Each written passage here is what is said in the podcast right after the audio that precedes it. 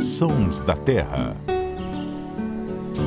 Olá, seja muito bem-vindo ao podcast do Terra da Gente em parceria com a Rádio CBN. Eu sou Marcelo Ferri, repórter do Terra. E aqui comigo está o biólogo Luciano Lima. Tudo bom, Luciano? Olá, Marcelo. E um abraço especial para todo mundo que está nos ouvindo aí. E aí, vamos viajar para a praia? Que maravilha esse som, hein? Ele é fruto de um trabalho muito especial do qual a gente vai falar daqui a pouco. Primeiro, eu vou te contar que o Dia dos Oceanos, 8 de junho, foi comemorado pela primeira vez durante a Conferência das Nações Unidas pelo Meio Ambiente no Rio em 1992, a famosa ECO 92. É um dia para chamar a atenção para a importância dos ecossistemas marinhos. Luciano, e quando a gente fala de ecossistema marinho, a gente não está falando só de bicho aquático, né? Com certeza não, Marcelo. As pessoas costumam pensar geralmente animais que vivem embaixo d'água, quando a gente fala sobre animais marinhos, mas além dos animais aquáticos, a gente tem aí uma série de outros animais que estão acima d'água e que vivem no mar. E aí eu não estou falando de peixe voador, eu estou falando das aves marinhas que é um grupo de animais comum em oceanos e também regiões costeiras pelos sete mares, podemos dizer assim. Mas é interessante que quando a gente pensa em sons de animais marinhos, geralmente aí sim as pessoas lembram das aves marinhas, lembram logo dos sons das gaivotas, que é um som presente em muitos filmes aí quando quer dar aquele clima de praia. Mas não é só sons das aves que a gente ouve nos oceanos, né? A gente também consegue ouvir sons embaixo d'água. É, é justamente sobre isso que a gente vai conversar agora com o professor Raul Rio Ribeiro, da Universidade Federal de Juiz de Fora. O Raul é pós-doutor em acústica submarina e coordenador da ONG Ocean Sound, ou Som do Oceano, na né, inglês. Essa ONG reúne cientistas pela conservação dos oceanos. Professor, muito obrigado por participar. Imagina, Marcelo. Eu que agradeço e agradeço muito mesmo. Em meu nome e em nome da Ocean Sound, pelo prazer de estar aqui com vocês, Marcelo e Luciano, mas especialmente porque a gente está fazendo esse encontro em uma data tão importante, né? Uma data onde no planeta inteiro nós estamos refletindo, tendo a oportunidade de refletir, falar sobre a importância dos oceanos para a sobrevivência do planeta de uma maneira geral. Então, ótimo.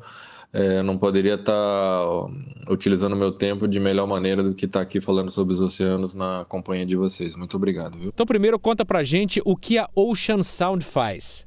Ah, que legal, Marcelo. Eu gostei da sua pergunta porque essa semana mesmo uma, uma adolescente, uma criança praticamente, me perguntou: Poxa, tio, essa sua ONG é, é igual a, a, aquelas outras que eu vejo por aí? E eu falei assim: ah, ela é diferente, meu bem. Vem cá que eu vou te explicar por que, que a nossa ONG é um pouquinho diferente, de verdade. Mas quando a gente observa o meio é, submarino, o meio subaquático, e a gente traz um pouco, compara com a nossa realidade, que é o meio terrestre, algo nos chama muito a atenção, Marcelo. O que, que é? É que a gente explora melhor o ambiente terrestre, nós humanos, com a visão. Mas quando a gente está embaixo d'água, os animais conseguem explorar melhor esse ambiente submarino, não com a visão, mas com a audição, por meio do som, por meio da acústica. Então, nada mais justo do que se a gente se preocupa com essa questão oceânica, que a gente pegue o caminho mais fácil de explorá-lo, que é através do som, daí o nome Ocean Sound.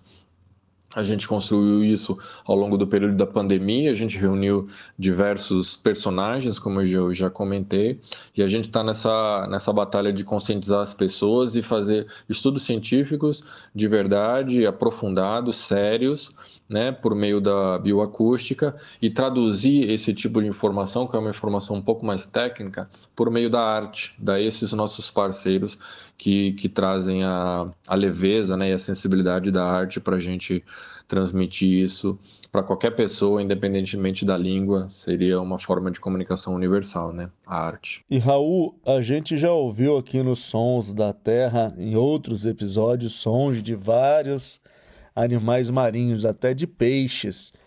é, eu queria que você falasse um pouquinho sobre qual que é a importância da comunicação vocal para esses animais que também estão embaixo d'água. Exatamente, Luciano. Há um grande número de formas de vida submarina que dependem do som mais ou menos, né, e utilizam o som de uma maneira mais simples ou mais complexa, mas em prol da sua sobrevivência, da sua interface com esse meio aquático. E aí nós estamos falando desde formas mais simples, como larvas de peixe ou larvas de coral, que ao identificarem a onda de pressão, que é uma onda sonora, né, o som de um ambiente onde a grande concentração de vida, ele elege, ele é orientado por esse som para que, por exemplo, a larva de coral se deposite ali, se fixe ali. Por quê? Porque entende que se há som, há vida.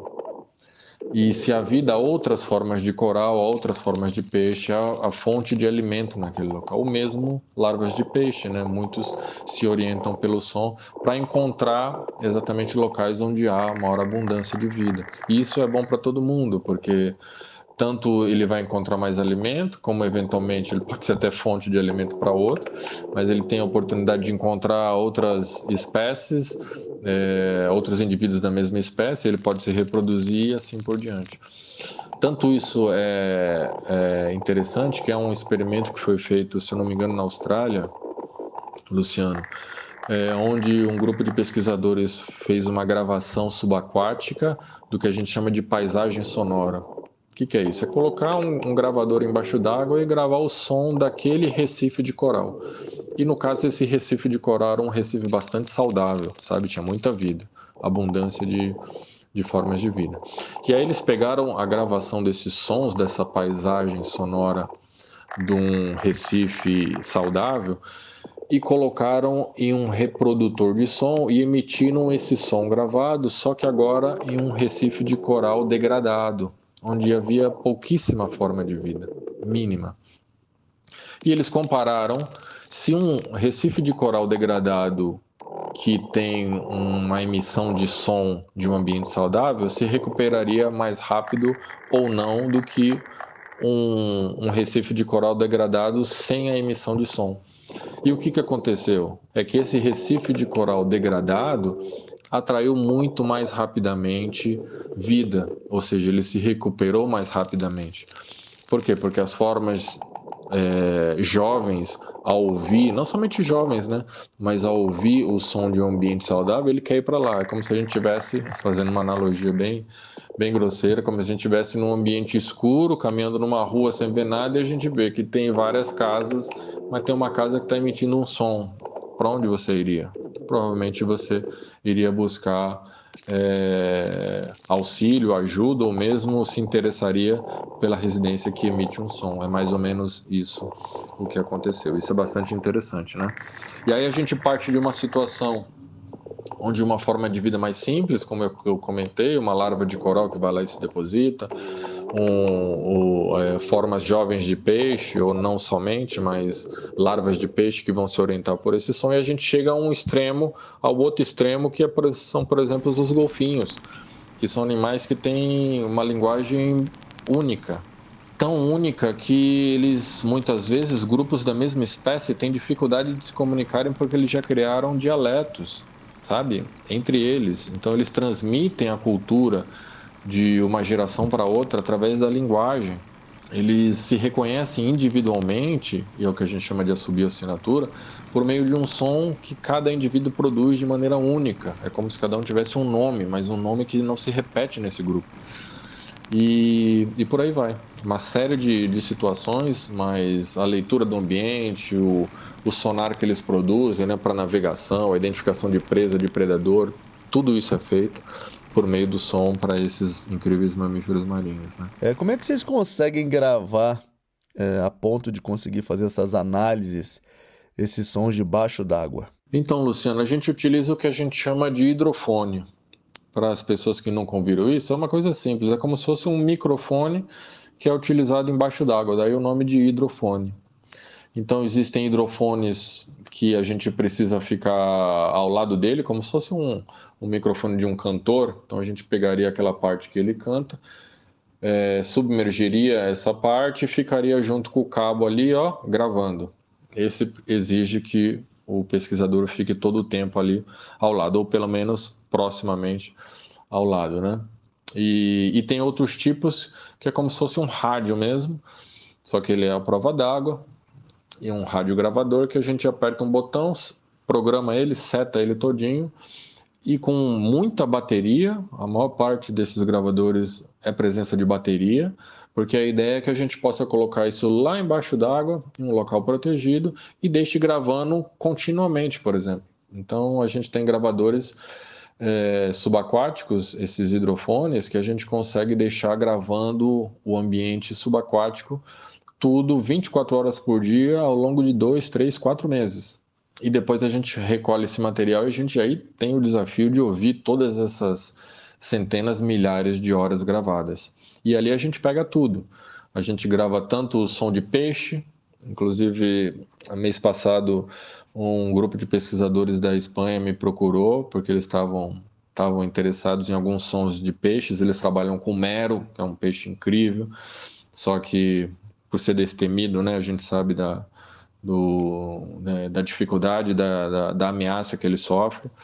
Eles trabalham com mero, trabalham com garopas e eles estavam interessados exatamente nesses sons. E eu tenho gravações de sons de garopa e de mero. Porque eu pesquiso? Não. Eu pesquiso especialmente golfinhos e baleias, mas a gente grava tudo junto. E tem gente que trabalha com outros, com invertebrados, por exemplo, né? com ouriços, né? com lagostas. E a gente grava muito som de lagosta. É, mas o que nos interessa de fato é o som dos golfinhos. Então a gente, na hora de analisar, foca, centra exatamente naquilo que a gente quer, mas também nos permite com que a gente colabore com um, um grande número de outros pesquisadores que, ainda bem, se interessam por outros temas é, marinhos também. Professor, eu sei que para fazer as pesquisas, o senhor tem que mergulhar muitas vezes no mar. Então diz pra gente aqui, qual é o som do fundo do oceano que o senhor mais gosta? Qual que é o som que eu mais gosto embaixo do oceano? Bom, gente, o, o, som que a gente mais ouve quando a gente está embaixo é, da água, né, mergulhando com cilindro de ar, é o som da nossa respiração, são as bolhas.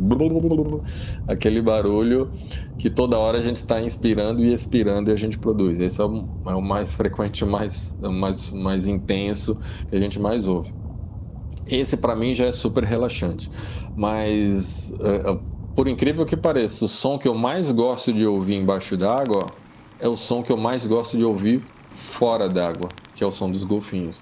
Quando isso acontece, de a gente estar tá embaixo d'água e a gente e, e, e, e eles estão muito longe da gente quando a gente começa a ouvi-los, né? A gente já sabe que existe a oportunidade de um encontro maravilhoso embaixo d'água com eles. Então, é, sabe, me acende, me deixa, é, me toca de verdade, é, é maravilhoso.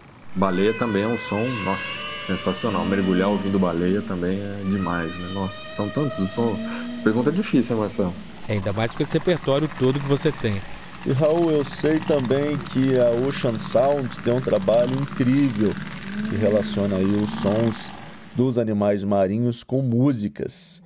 É, eu queria que você contasse um pouquinho pra gente sobre esse trabalho. É isso mesmo, Luciano. É muito legal. Na verdade, é um está no DNA da nossa organização. A, ONG foi pensada também a partir desse braço, sabe?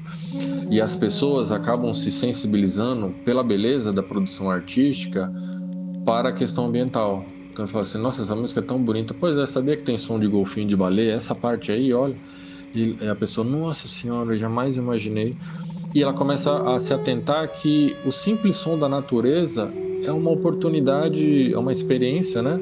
É sonora incrível, maravilhosa. E como é que a gente pode imaginar a vida sem, sem a natureza, sem o som, sem os animais? Isso é impensável. Então, por que não veicular isso, essa importância, junto da arte? A primeira, nossa primeira experiência foi com o saxofonista Roger Marza. Então, a gente, eu passei para ele sons de baleia azul, sons de cachalote, sons de golfinhos. Ele fez uma improvisação em saxofone que ficou incrível. A música é chamada Soul Whale.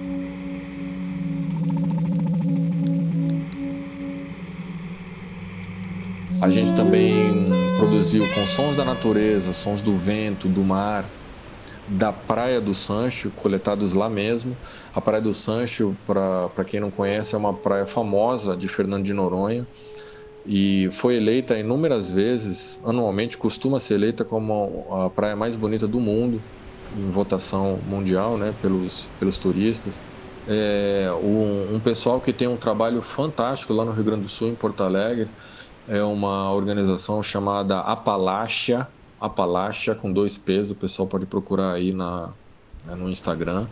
Eles fazem umas esculturas em madeira lindas de mamíferos marinhos, de baleias e de golfinhos. E eu entrei em contato com eles, a gente conversou e criamos um, um, é, uma peça exclusiva, né, que é uma orca é, feita em madeira, que a gente vai fazer uma rifa, uma ação entre amigos agora, a partir é, de hoje, né, do Dia Mundial dos Oceanos. E essa rifa vai durar o mês inteiro, o mês oceânico. E todo o dinheiro vai ser é, revertido para o nosso projeto de pesquisa em Fernando de Noronha, que avalia exatamente o impacto do, da superexploração turística das embarcações, do ruído antrópico, ou seja, do barulho produzido pelo ser humano, pela atividade humana, embaixo d'água e como isso impacta a vida dos golfinhos de lá. E para a gente encerrar, qual que é a mensagem que o senhor deixa nesse Dia Mundial dos Oceanos? A mensagem que a gente precisa deixar é de urgência. O oceano começa dentro da nossa casa. Não importa se você mora próximo no litoral, no litoral, se você mora na Amazônia ou numa cobertura no quinto andar de uma capital da região do Centro-Oeste. As ações que você realiza aí dentro da sua residência, no seu cotidiano, no seu caminhar ao trabalho, dentro do seu trabalho, é, vão se refletir mais cedo ou mais tarde nos oceanos. O lixo com o qual você não se preocupa em reciclar, ele vai chegar aos oceanos. O plástico, aquela sacola desnecessária que te oferece no supermercado, na padaria para você recarregar alguma coisa, que você não precisa daquilo, você vai usar aquilo uma única vez e vai demorar centenas de anos para aquilo se degradar no ambiente. E não é que vai desaparecer, ela vai se transformar em pequenas frações num micro, num nanoplástico, que isso vai se reverter em você, morando aí na capital do Centro-Oeste que o microplástico na chuva, na água, eventualmente que você bebe, no alimento que você consome. Então, a gente precisa mudar as nossas práticas para práticas sustentáveis imediatamente, pessoal. Esse foi Raul Rio Ribeiro, professor da Universidade Federal de Juiz de Fora e pós-doutor em acústica submarina, que é também coordenador da ONG Ocean Sound. Se você quiser ver fotos muito legais de animais que a gente citou aqui nesse podcast, dá um pulinho agora lá no nosso Instagram, o arroba Terra da Gente. Para comprar rifa e ajudar a Ocean Sound, é só entrar também nas redes sociais da ONG Ocean Sound. Se você curtiu esse episódio, se você quer compartilhar, ouvir de novo, ouvir outros episódios de Sons da Terra, é só entrar no terradagente.com.br ou no seu agregador de podcasts preferido. O som que a gente tocou no começo do episódio e também esse que você está ouvindo aí no fundo agora são do Roger Marza, Marza com Z. Tá lá no Spotify, pode buscar lá para conferir essa parceria tão legal que ele fez com o pessoal da Ocean Sound. Eu fico por aqui, volto na semana que vem. Até lá, Luciano Lima. Um abraço grande, Marcelo. Um abraço grande, Raul. Prazer ter você aqui no Sons da Terra. E um abraço especial para todo mundo que nos ouviu. Até a próxima. A edição e sonorização foram do Samuel Dias.